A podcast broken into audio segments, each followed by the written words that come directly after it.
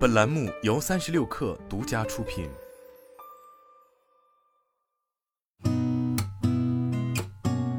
八点一刻，听互联网圈的新鲜事儿。今天是二零二三年五月十二号，星期五，早上好，我是金盛。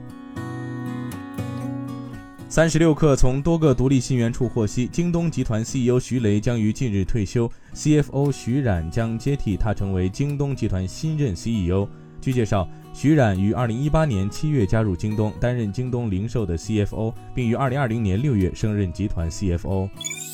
在中国品牌全球型案例分享论坛上，新华社与中欧国际工商学院联合发布中国品牌全球型案例，菜鸟集团、五粮液与上海电气三家出海企业入选。公开数据显示，菜鸟每天运输的跨境包裹量超四百五十万件，自建国际快递物流网络，覆盖全球一百多个国家和地区。中国中化旗下中化信息技术有限公司近日与腾讯云在第六届数字中国建设峰会上正式签署战略合作协议，双方未来将充分发挥各自优势，共同助力化工行业云建设，探索行业数字化发展新模式，进一步推动化工行业数字化转型升级。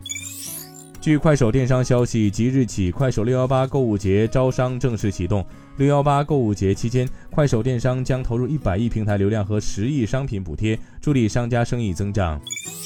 谷歌公司在其 I/O 开发者大会上发布 AI 文件管理工具项目 Project Tailwind，它被描述成一种未来的笔记本和私人的人工智能模型，可以根据用户上传的文档训练，用户可以向 AI 提问，并得到关于文档的反馈。意大利反垄断机构意大利竞争与市场管理局发布公告，决定对苹果公司涉嫌滥用市场支配地位展开调查。管理局表示，自2021年4月以来，苹果公司对第三方应用开发人员采用了比对苹果公司自身更加严格的隐私政策。据外媒报道，日本政府在首相官邸召开了讨论制定人工智能使用规则等的 AI 战略会议的首次会议。鉴于 AI 聊天软件 ChatGPT 等生成式 AI 日渐在社会上普及，会议将探讨教育机构、行政和企业使用 AI 时的活用方式以及监管机制。今天咱们就先聊到这儿，我是金盛八点一刻，咱们下周见。